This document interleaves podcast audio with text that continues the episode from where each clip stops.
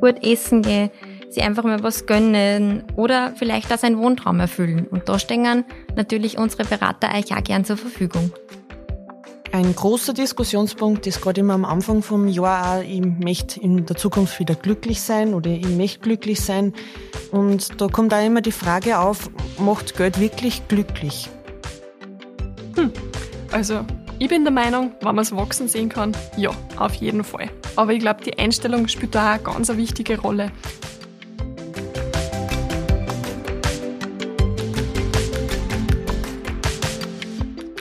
Herzlich willkommen zum Sparkassen Girl Power Podcast, der regionale Podcast, der euch das Geldleben angenehmer macht. Hm, Wellness. Das könnte ich jetzt nach einer stressigen Woche im Büro gut gebrauchen. Sauna, Dampfbad und vielleicht noch eine angenehme Rückenmassage. Das wär's jetzt. Aber dafür brauchen wir zuerst etwas Budget. Also zuerst die Arbeit und dann das Vergnügen. Wie man vom Sparen zum Veranlagen kommt, die Chancen von Kapitalmärkten nutzen kann und man als Privatanlegerin kostengünstig zu diesen Investments kommt und dabei möglichst wenig selbst zu tun hat, dazu erzählen wir euch in dieser Folge mehr. Ich bin nur immer in die Gedanken von Wellnessen, ich bin noch gar nicht richtig beim Thema. Ähm, ja, passives Einkommen ist, glaube ich, das Schlagwort. Man fragt sich dann immer, was ist passives Einkommen? Spontan dazu ist das aktive Einkommen. Das heißt, das, was ich von meinem Arbeitgeber monatlich überwiesen kriege. Und passives Einkommen, da gibt es sehr viele Möglichkeiten. Ich muss mir davor viele Gedanken machen, muss mich damit beschäftigen, muss schauen, äh, ist eine Anfangsinvestition notwendig, wie hoch ist mein Zeiteinsatz und wie kann ich dabei einen Ertrag erwirtschaften. So sind zum Beispiel beim Kauf einer Anlegerwohnung die Mieteinnahmen mein passives Einkommen. Das heißt, ich muss mich im Vorhinein aktiv damit beschäftigen, dass ich ähm, das richtige Objekt finde, aber dann im Nachgang habe ich so wenig wie möglich oder möchte natürlich so wenig wie möglich damit zu tun haben ähm, und regelmäßig trotzdem die Einnahmen haben. Das heißt, du brauchst nicht so einen lästigen Mieter, der nicht ständig anruft, weil irgendwas kaputt ist. Genau, das wäre natürlich, natürlich dann optimal. wahrscheinlich auch auf Qualität zu achten beim Kauf einer Wohnung, damit das nicht passiert, dass nicht Definitiv, ständig der Wasserhahn ja. tropft. Mhm, das stimmt. Wenn ich jetzt nicht ganz so viel Geld in die Hand nehmen will oder nicht ganz so viel Geld ähm, habe, dass ich mir gleich eine ganze Wohnung kaufen kann, äh, gibt es am Kapitalmarkt noch viele weitere Möglichkeiten, um ein passives Einkommen zu erzielen. Sie sind zum Beispiel bei Anleihen äh, die Zinsen daraus, mein passives Einkommen, oder bei Aktien ist es die Dividende, sprich die Gewinnausschüttungen der Unternehmen. Doch jetzt haben wir uns gerade für diese Folge zum Thema genommen, Füße hoch, wir lassen unser Geld für uns arbeiten. Das könnte sie dann doch mit dem Kauf von Aktien ein bisschen widersprechen. Stimmt. Da wir ja schon in unserem Podcast erwähnt haben, dass zum Kauf von Aktien doch durchaus ein bisschen einer Recherche bedarf. Und wie sieht das Ganze jetzt bei Fonds aus? Wird sie das gut anbieten? Durchaus, ja. Bei Fonds haben wir ja auch schon gehört, dass da tesorierende Fonds gibt und ausschüttende Fonds. Bei den ausschüttenden Fonds stellt zum Beispiel die Ausschüttung, die kann jährlich oder quartalsweise sein, mein passives Einkommen dar. Zudem kann ich bei Fonds halt auch wirklich meine Füße hochlegen, denn jene Fonds mit flexiblem Veranlagungskonzept vereinen das Know-how vieler Anlageexpertinnen und Experten. Durch die breite Aufstellung des Portfolios und die flexible Gestaltung ist es möglich, die Veranlagung rasch an veränderte Marktbedingungen anzupassen. Somit stellen solche Fonds eine interessante Basisveranlagung für all jene Anlegerinnen und Anleger dar, die sich wirklich um nichts kümmern wollen und ihr Vermögen lieber Expertinnen und Experten zum Managen übergeben möchten. Wir haben in einer von den letzten Folgen ja schon gehört, es gibt ETFs, es gibt Fonds. Nur für was entscheide ich mich jetzt, Julia? Dazu finde ich, es einmal wichtig, dass wir die beiden Anlageformen einmal ein bisschen genauer durchleuchten. Den Erfolg des Fondsmanagements bestimmen zum Beispiel drei Fragen. In erster Linie zählt mal, was wird gekauft, wann wird gekauft und wann wird wieder verkauft. So nehmen wir sie jetzt zum Beispiel mal einen Fonds zur Hand, der was in deutsche Aktien investiert. Wenn es dem Fondsmanagement gelingt, dass da die richtigen Titel zum richtigen Zeitpunkt kaufen und auch wieder verkaufen, dann wird die Performance von dem Fonds überdurchschnittlich hoch sein. Hier spricht man dann zum Beispiel vom Market Timing. Und bei der Aktienauswahl spricht man dann vom Stock Picking. Und jetzt definieren viele Fonds eine sogenannte Messlatte, die den Erfolg des Fonds bestimmt. Bei einem Fonds, der in deutsche Aktien investiert, kann das zum Beispiel der DAX sein. Das ist der deutsche Aktienindex. Da haben wir schon mal so einen Index mit drei Buchstaben erwähnt. Das ist der ATX gewesen, also der österreichische Aktienindex. In dem Fall bietet der Index jetzt die Entwicklung der 30 wichtigsten deutschen Unternehmen ab, die an der Frankfurter Wertpapierbörse gelistet sind.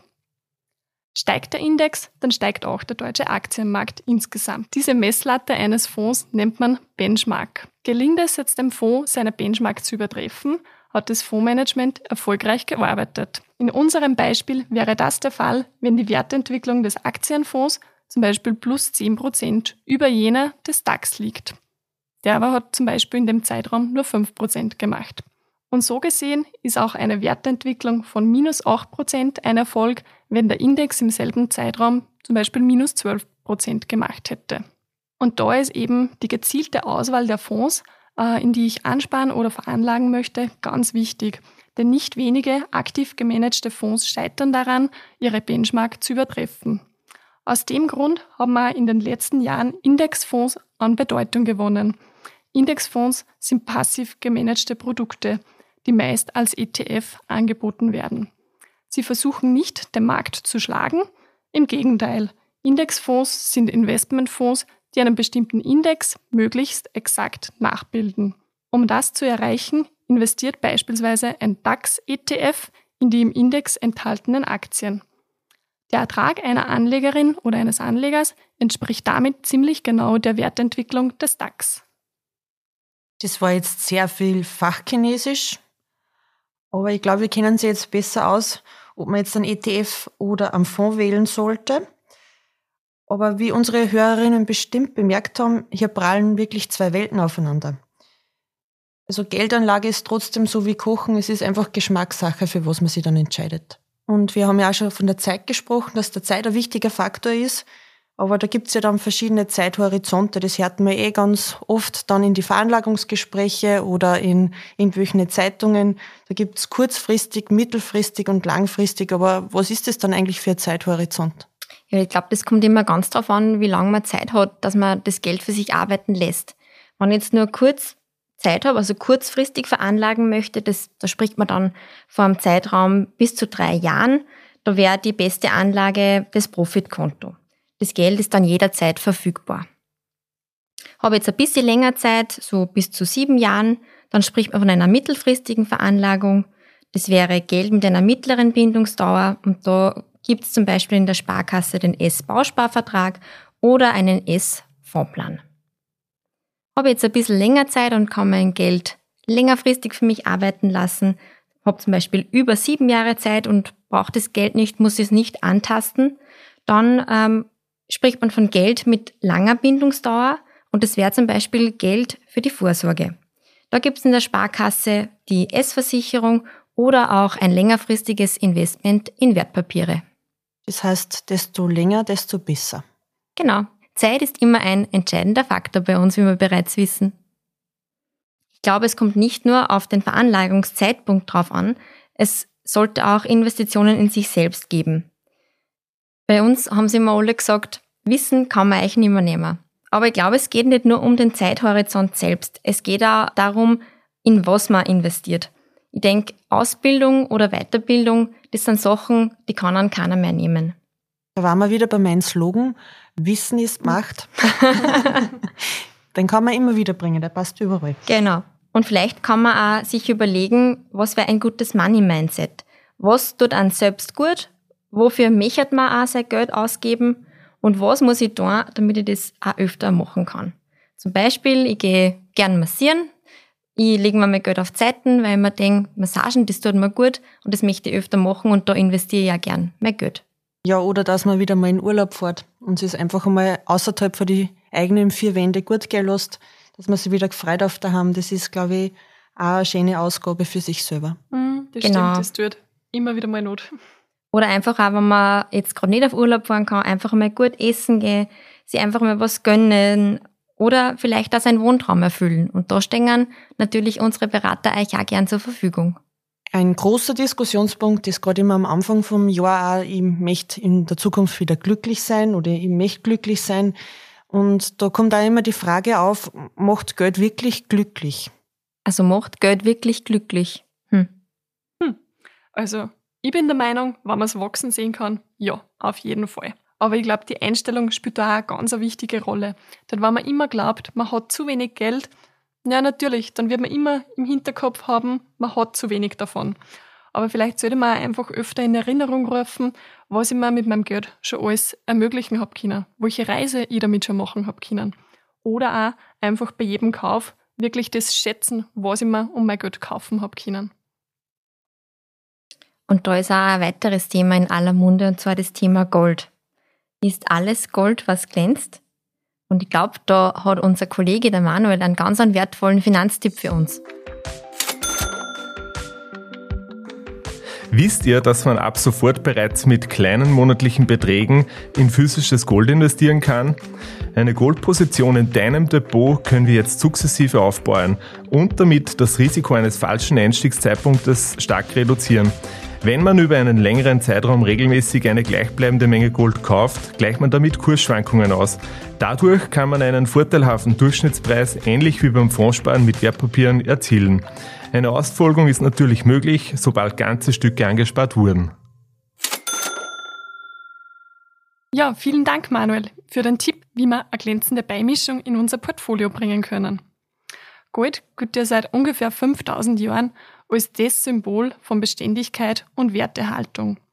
Ob Kriege, Hyperinflationen oder Weltwirtschaftskrisen, Gold hat sich als krisenresistente und zuverlässige Anlageform bewährt. Deshalb bieten reale Werte, gerade in Zeiten, wo vieles an Wert verliert, eine beständige Investitionsmöglichkeit. Und von was ist der Goldpreis abhängig, Julia? Der ist abhängig von Angebot und Nachfrage. Und er notiert in US-Dollar und wird an der Rohstoffbörse gebildet. Somit unterliegt der Goldkurs natürlich auch Kurs- und Währungsschwankungen. Er bietet aber langfristig Sicherheit und diente in der Vergangenheit als Inflationsschutz. Als Beimischung zu anderen Anlageformen kann Gold die Wertschwankungen meines Anlagemixes stabilisieren. Die vielfältigen Veranlagungsmöglichkeiten und die steuerliche Behandlung von Gold äh, machen das somit zu einer interessanten Wertanlage. Da Gold allerdings im Gegensatz zu anderen Wertpapieren keine Erträge bringt, sprich kein passives Einkommen damit erzielbar ist, sollte man nicht so viel Geld in Gold investieren. Es kann nämlich sein, dass man dadurch dann auf interessante Ertragschancen verzichten muss. Und welche Wege gibt es jetzt, dass ich in Gold investieren kann? Ja, es gibt den direkten und den indirekten Weg. Der direkte Weg ist der Kauf von Münzen und Bahn. Bei den Münzen zum Beispiel ist der Philharmoniker zu erwähnen. Das ist eigentlich die bekannteste Goldmünze in Österreich. Oder der Einfach- und der Vierfach-Dukaten. Oder man kann sich auch schlichtweg einfach einen Goldbahn kaufen. Nur stellt sich da halt die Frage, wie verwahre ich das? Das ist am besten, wenn ich das natürlich in einem gut gesicherten Tresor mache. Ähm, oder ich kann das genauso in einer Bankfiliale machen, wenn die zum Beispiel Safe-Schließfächer zum Mieten anbieten. Das wäre mir, glaube ich, lieber daheim so einen Goldbahn verwahren, da hätte ich immer Angst, wenn ich auf Urlaub fahre. Mhm, Dass er dann nicht mehr da ist, wenn du zurückkommst. Genau. Da muss ich gleich bei meinem nächsten Termin bei meinem Bankberater fragen, ob da nur ein Safe-Fach übrig wäre in der Filiale. Und was gibt es dann noch für eine zweite Möglichkeit, um in Gold zu investieren? Ja, die zweite Möglichkeit ist die indirekte. Die indirekte Investition erfolgt zum Beispiel in Zertifikaten, Fonds oder ETCs. Das sind Wertpapiere und können über die Börse gekauft werden. Hier wird für die Verwahrung ein Wertpapierdepot benötigt. Bei Veräußerung der Anteile mit Gewinn ist dieser jedoch steuerpflichtig. Physisches Gold im Gegensatz zum Beispiel äh, kann nach einer Behalterdauer von einem Jahr wieder steuerfrei verkauft werden. Wertzuwächse müssen somit nicht versteuert werden. Interessant. War neu für mich. Ja, nicht gewusst. Aber ganz wichtig zum Beachten. Jetzt haben wir so viel gehört von äh, passivem Einkommen und wie ich das machen kann, aber jetzt interessiert mich trotzdem, was, hören wir dann in der nächsten Folge?